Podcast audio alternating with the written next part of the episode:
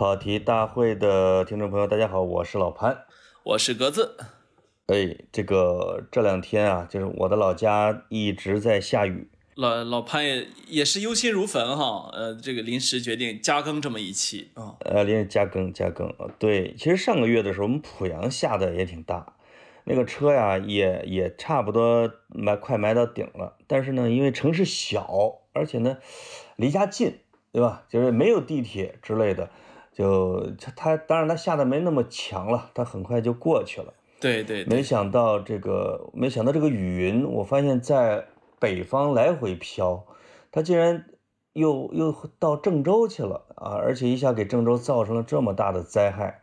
这两天你是不是也在看这呃一一直在看新闻哈？哦，昨天晚上一直刷手机刷到睡前，我当时还想看看有没有网友有一些求助信息。我们可以借助一下郑州前方的力量啊，能帮一下大家。但是后来我这里没有收到特别有效的那种信息，都是网友去转到转的，他们从网上看到的，所以我们也就没有在那个。还有就是昨天晚上那个确实太急了，它不像之前武汉疫情的时候，因为是一个很长的时间，所以就是有一些呃悬而未决的问题。昨天晚上就就是雨来得急，事儿来得也急，但是好多事情它退却的也快哈。没错，没错啊，就是他，你就经常说一个小时、俩小时的事儿啊，就来不及反应啊，就这个，在这个时候，反正行动力最强的那肯定是政府，对吧？就是他会出动各种各样的力量，他甚至能把地地铁的顶儿能给打开，这个普通老百姓啊就很难。咱也看到了，也发布了说我们是越野车队啊，就是他可能他这个车不怕水，对，会送东西。我们差点用上，因为我昨晚上啊没怎么也没怎么睡，是是因为我我们的在郑州有两个中心，就是给小朋友自闭症小朋友做干预的。金水中心的那边问题不大，就是小朋友和家长都回家了。但是呢，在二期中心，就是你看，就我说的区是不一样的啊。二期中心在正大东门老正大东门外边的我们那个中心，那个楼里边的人基本上就给困在了楼里边。我们这个，我们这个中心呢，也有十来个这个小朋友啊，家长啊，都没有离开。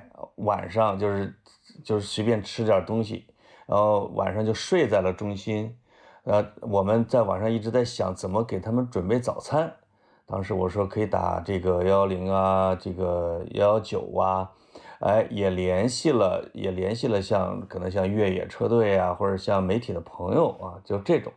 哎，到早上之后雨小了一点，呃，这些孩子和家长，那有的这个家长年龄大一点的，我们的这个中心的老师啊，送他们就回去了，啊，这算是把这个事儿给渡过去了。哎呀，真的是不容易。昨天晚上你呃，因为我们郑州是个非常大的城市，所以呃，我们看到的故事可以说是多到眼花缭乱。因为这场大雨谁也没有料到，因为呃，它还有一点就是它的那个。量之大哈，我我相信很多网友也都看到了一个具体的对比，就是郑州和前几天德国科隆那个那场大雨的对比。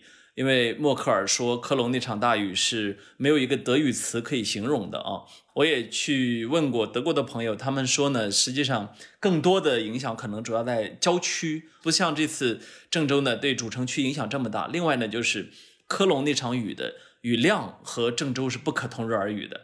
科隆大概是二十四小时下了一百五十多毫米，而郑州是一小时下了两百多毫米，一个小时一个小时简直像是一直在往下倒水一样的这样一个下法。对对对啊，真是真是邪了啊！因为在我的印象里边，从出生啊，因为我们河南啊，就是老是缺水。我我我很我很少说我能趟着脚脖子的水啊，这个在水里边乱跑的次数不太多。嗯，但是这个。老是得组织浇水抗旱，这个给我留下了很深的印象。就半夜老得浇地什么之类的。是是是啊，这这一次确实是反常。我记得前几天咱俩还交流，我问你这玩意儿，我说是不是北京的绿化变好了？你说这个大气变暖啊，看来这个大气确实有异常的这种一些现象。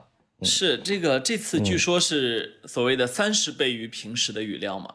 呃，对，就是这呃，在因为现在雨还没有完全过去，所以还没有完全到反思的时候。但是其实很多人都提到，我看很多博主也都提到，就是环境保护的问题。呃，因为过去也许我们对全球变暖没有一个特别直观的一个感受。当然，这次的这个降雨，它是直接原因是什么？间接原因是什么？这个呢，还还是有待专家出来分析。但是呢，呃，大家都有一个共同的感受，就是现在很多普通人对于环境的这个重视程度啊，不如小不如我们小时候。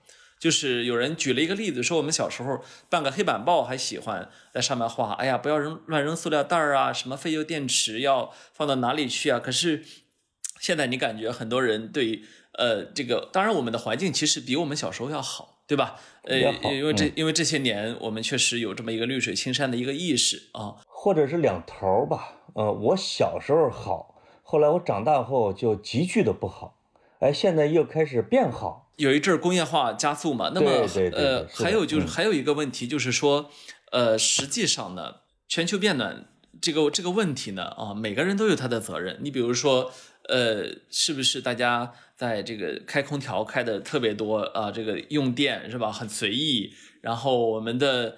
北北方到了冬天的时候，很多地方那个暖气之高，是吧？好像越暖越幸福，越暖越能够体现出一个地方啊，对于老百姓的民生啊，对于治理啊，方方面面。所以其实大家越来越多的去在乎这样的东西的时候，实际上。呃，我们每个人的人均的这个所谓的碳排放量是大大增加的。当然，这个话题我们可以以后再聊啊。我们对，这是一个大背景啊。这个大背景可能是是潜在的一些主导因素，但它也有些直接的。刚才你说这个，我还真是看了一些气象，前几天不是是，其实是北京下大雨的时候，有气象专家出来解释这个现象，而且。我挺佩服他们的。我觉得在现代科技下，对气象的掌握啊，除了地震可能掌握不了那么快，提前预报之外，对于这种气流、温度、雨风这些的，基本上是可以掌握的比较精准的。我记得这个气象专家说，大概就是说，从这个暖带的这个气流，先是往北飘，比如说到了北京，但是呢，就是它又因为这个中原地带就。最北方有燕山啊，这边有，呃，南北向有太行山啊，再往前有伏牛山呀，整个大的华北平原。他说，这个气象专家说，在北京下了之后，它还会往南折返，有可能要到河南一带。哎呦，他这句话让我觉得，他们其实对气流的掌握啊，对这雨云的掌握，其实是很准确的啊。只要你提前预报了，做好预防，是有希望啊。但是。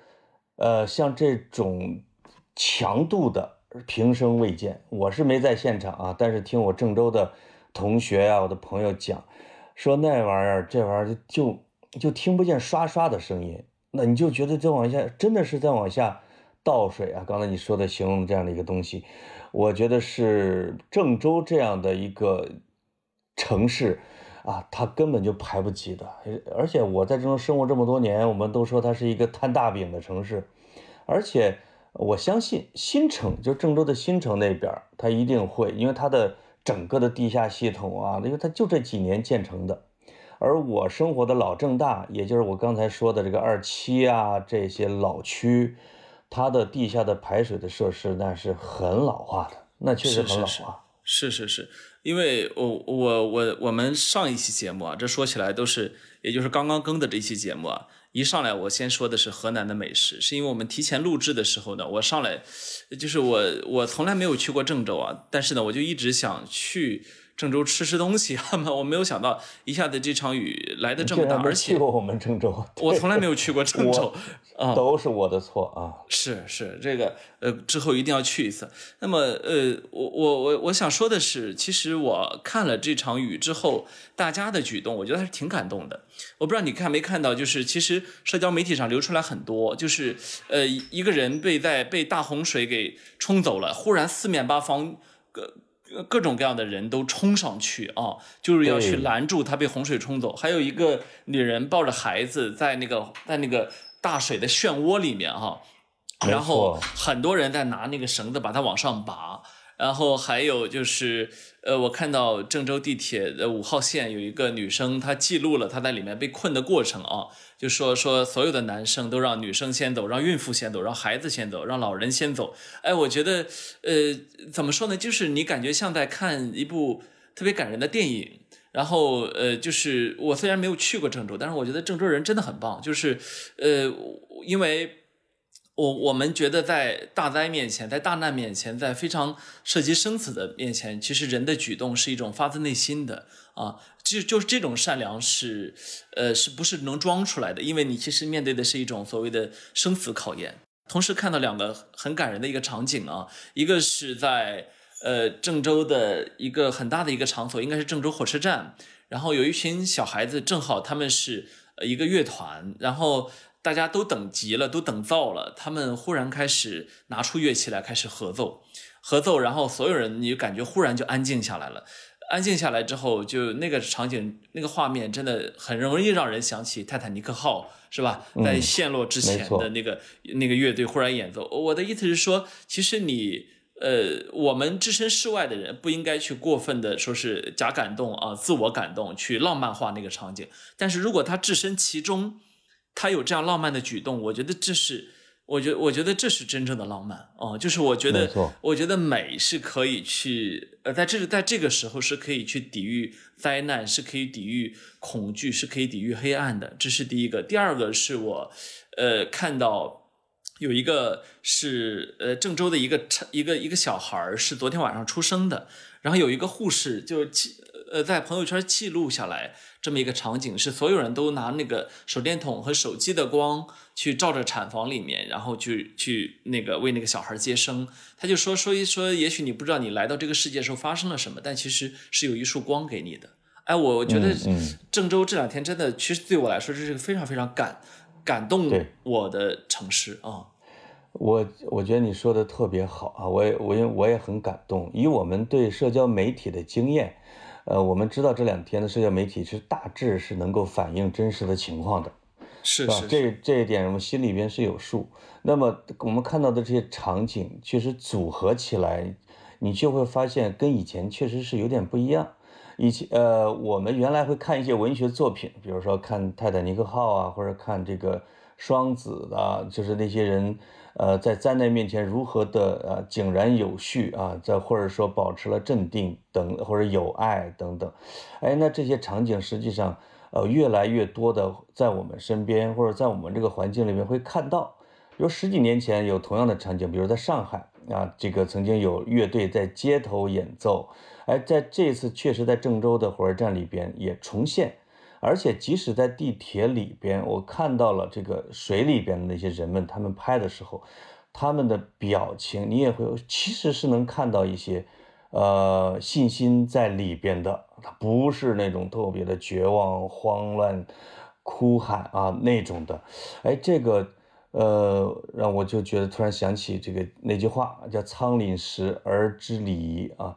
就是你会发现，这个我们这个叫什么物质进步的程度和它文明的程度其实是同步前进的。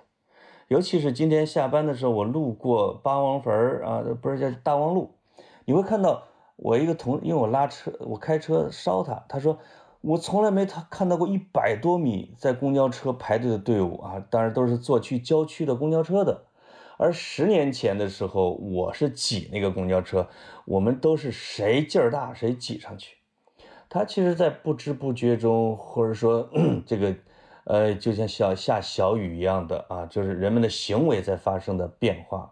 这这是郑州给我带来一个真是特别让我又温暖又感动又亲切的样的东西啊！而且我觉得在这个过程中，我要说的是，我觉得中国人啊，在碰到灾难，在碰到那种真的大事儿的时候啊，互相之间的那个互帮互助啊，真的是。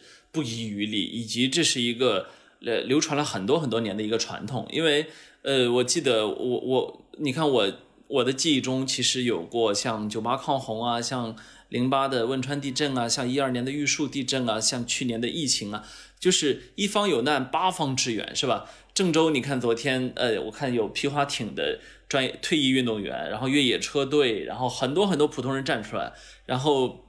全国各地的很多的人也开始捐钱捐物，我们看到也开始去为郑州转发，就一夜之间，所有人都把自己的时间线，把自己的社交媒体，把自己可以用来展示的空间，全部都用来去帮助郑州，为河南鼓与呼。那么同时我们看到啊，我们子弟兵啊，然后我们的呃我们的武警，我们的解放军，然后我们的政府有关部门，大家全线压上，就是说，呃，中国人在这一点上是我觉得是非常非常的。特别的一个国家，就是没有人会在这么大的灾难发生的时候觉得，哎，这个事情与我无关，我得站到一边去，对吧？呃，每个人都会在用自己的方法试图去提供一些帮助啊。然后你看到，其实国家去调动的时候，也会直接。我昨天看到，呃，应急指挥中心，呃，国呃叫应急管理局，然后国家防总等等，呃，一上来就直接先把河南周边六个省市的这个消防力量、救援力量直接调动起来。就是我们好像就习惯了这样一种，就是如果你有难，那么所有人都此时要放下手中所有的事情，我我往上冲。我觉得这个劲头是。呃，我们中国人这么多年一直生生不息，一直我们保持着很顽强的、很坚韧的生命力的一个很重要的原因。这确实是，当然它是一次灾难，就是刚才像你描述呢，我们会也能发现积极的东西，而且其实对于郑州来说，呃，有可能是一次新生的一个机会。我们经常会看到一些城市啊，因为举办大型赛事啊，哎，说这个城市咔上了一个台阶儿。呃，那最近因为我老去武汉，我会发现其实武汉这个城市因为疫情和世界的这种联动啊，就是哎，它这个包括这个城市市民的气质都在发生了一些微妙的变化，呃，比如说他就哎，你会觉得他们好像更从容了啊，或者说哎脾气更好了啊，不像以前那样的之之类的。哎，郑州其实我觉得我的老郑州啊，就是这个天郑州郑州天天挖沟啊。就是郑州这个老城是挖沟挖不完的，几十年都不挖挖不完的，所以才能才只能另起炉灶去建新城。那么其实老城那就不管了嘛，但实际上以前是阻力会比较大，我觉得。那实际上这一次，比如说它暴露的一些排水的问题，或者一些呃防汛的问题，或者一些基础设施的，呃，很有可能借助这一次机会，在大家协心齐心协力之下。会把老郑州也给他做一次改造啊！我觉得这，我觉得这是可以想见。呃，我不知道你记不记得，二零一二年的七月二十一号，其实北京有七二幺大雨。其实七二幺之后的北京，在面对这种大雨的时候，经验丰富了非常多。因为那场大雨直接夺去了七十七个人的生命，对北京来说是一次非常惨惨痛深重的教训。那么，呃，我我们看到其实。经历过大事儿的地方都会去长大教训，呃呃，长大经验。这个其实是一个一个呃，全世界的所有的城市都有的一个特点。你看，地震多发的城市，它其实它的防震能力特别强，对吧？然后这个海啸多发的城市，它其实疏散人群的能力也特别强。那么，呃，你你刚才说到武汉 经历过疫情之后，武汉它当然在面对一些问题的时候，它的。他的能力也会变得不一样。那么，我相信，在这样一场突如其来的极端考验之后，就对于郑州来说，所谓的排水系统啊、应急的反应、反应的能力啊等等各方面，都一定会经过反思。没错啊，我也看到我的郑州的这些朋友们在朋友圈里边，我看他们的心路历程，就一开始是发朋友圈来欣赏雨帘啊，哎，这个成了水帘洞了。但是发着发着，突然间变成了焦虑，说：“哎，赶紧转发的是各种救援的电话、二维码、各种信息的互通，说谁需要什么什么什么之类的。”哎，再接下来他们就说：“哎，这种打不败我们的，一定会让我们更加强大啊！”哎，这是一个特别自发、自然的啊，这个它这个完整的一个心路的一个表现，我就会觉得郑州经此一劫，这个很雄心勃勃的郑州和郑州人啊。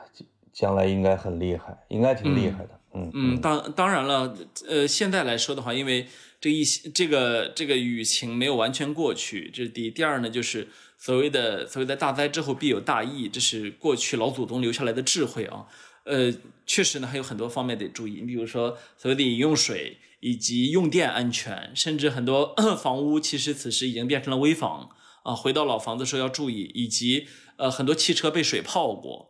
还有呢，可能有些公路其实已经已经也面临着坍塌的风坍塌的风险，因为郑州是在黄河边的这个沙土上建立起来的，它的地基啊底下到底多大程度掏空这件事情，确实是要格外检查注意的。所以最近郑州人出门的时候还是要格外注意。另外呢，就是我觉得一场大雨之后一定会留下点什么。我记得七二幺大雨之后，北京的很多车主留下来的一个经验就是一定要在车里备一把安全锤。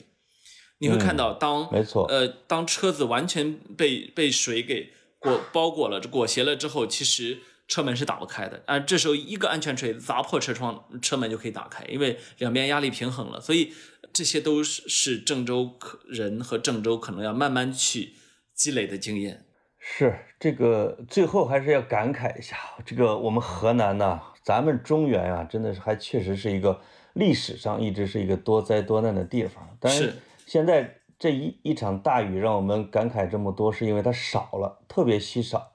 但在历史上，其实河南的旱灾、蝗灾、冰灾、水灾，这其中旱灾和水灾是交替着啊。黄河的改道啊，这个决堤啊，这个又被炸了花园口啊，确实是河南人这个。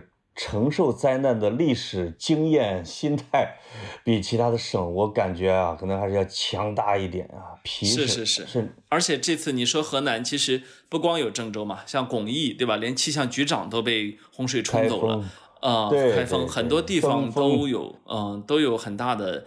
这个洪洪涝灾害，然后包括城市之外有广大的农村，这绝对不容忽视，因为城市很容易发出信息、发出信号，也被人容容易被人注意到。但是农村，嗯，它也有很多的人口，但是有时候未必然能够有这么发达的信息的一个传输。所以，我觉得在这个时候，我们还是要一起为河南加油。没错，呃，农村可以确定的一点是，秋收这一季的庄稼算是毁了。但是这个跟古代不一样啊！我我我在一个群里面跟同事聊天，我说这要是在古代就得用农民起义了，吃不上东西。但现在这一点粮食根本就难不到我们，没问题。是是是是啊，中国人他手里饭碗里面还是有粮的哈。没错啊，没错。好，好，我们就借这一个短节目吧，就是呃给郑州一块加油啊。对，呃等等郑州等他再焕然一新的时候，咱们再去一趟。吃那叫什么？喝胡辣汤啊，喝胡辣汤去。羊杂汤啊，对，羊杂汤。嗯，当然提醒大家的是，本周四我们还有一期节目。本周是跑题大会史无前例的连续三更啊，就是这么勤奋，没办法啊。好，就到这里。好，好，拜拜，拜拜。